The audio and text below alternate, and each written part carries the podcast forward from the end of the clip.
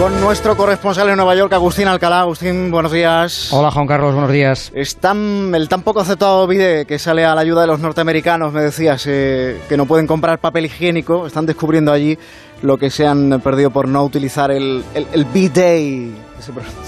Eh, eh, en los años que llevo aquí, solo he conocido a alguien que ha instalado un bidet en casa. Fue el embajador Fernando Morán cuando llegó a Nueva York a mediados de los años 80 del siglo pasado como embajador de España en la ONU y lo solicitó. Y ya te puedes imaginar el revuelo que hubo para instalar de con su chorrito de agua limpiadora. Ahora algunas empresas fabricantes de bidés que creen que estamos viviendo un cambio cultural definitivo y que se va a hacer muy necesario y útil en estos tiempos de los virus en los que la gente agota las existencias de papel higiénico. Sus fotografías se pueden encontrar en Facebook y en Instagram. Las amigas preguntan si funcionan y limpian bien y hay fabricantes que ponen guías sobre su instalación y uso. Aquí este invento de los franceses no ha tenido mucho éxito, quizás porque los norteamericanos no lo han asociado mucho con la higiene y es muy poco habitual verlo instalado en una casa a pesar de su eficacia y que reduce el consumo de papel higiénico en un 75% según algunas estimaciones, pero la necesidad obliga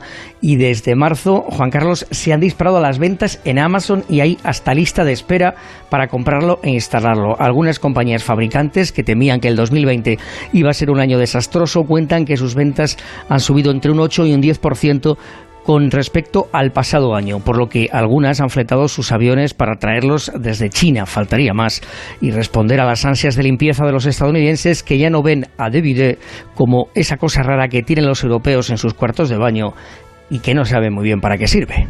Una nueva era de nuevas costumbres higiénicas. Gracias, Agustín, y repasamos